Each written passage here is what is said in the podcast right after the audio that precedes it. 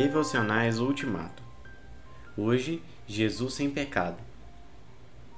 Os chefes dos sacerdotes e todo o conselho superior estavam procurando encontrar alguma acusação contra Jesus, a fim de o condenar à morte, mas não conseguiram nenhuma.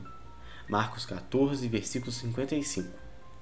Em certa ocasião, estando cercado de amigos e inimigos, de seguidores e opositores, de crentes e espiões, Jesus perguntou corajosamente: Quem de vocês pode verdadeiramente acusar-me de um único pecado?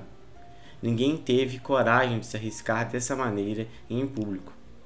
O desafio de Jesus ficou sem resposta. Ninguém se lembrou de algum deslize, de algum desacerto, de alguma transgressão da parte dele.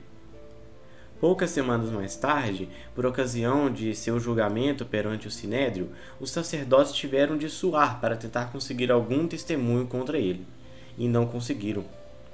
É preciso lembrar o episódio da mulher adúltera. Quando Jesus autorizou o apedrejamento dela aos que estivessem sem pecado, todos se retiraram, a começar pelos mais velhos. O único que não abandonou o local foi Jesus Cristo, o único que não tinha pecado. O sangue de Jesus sem pecado me purifica de todo pecado.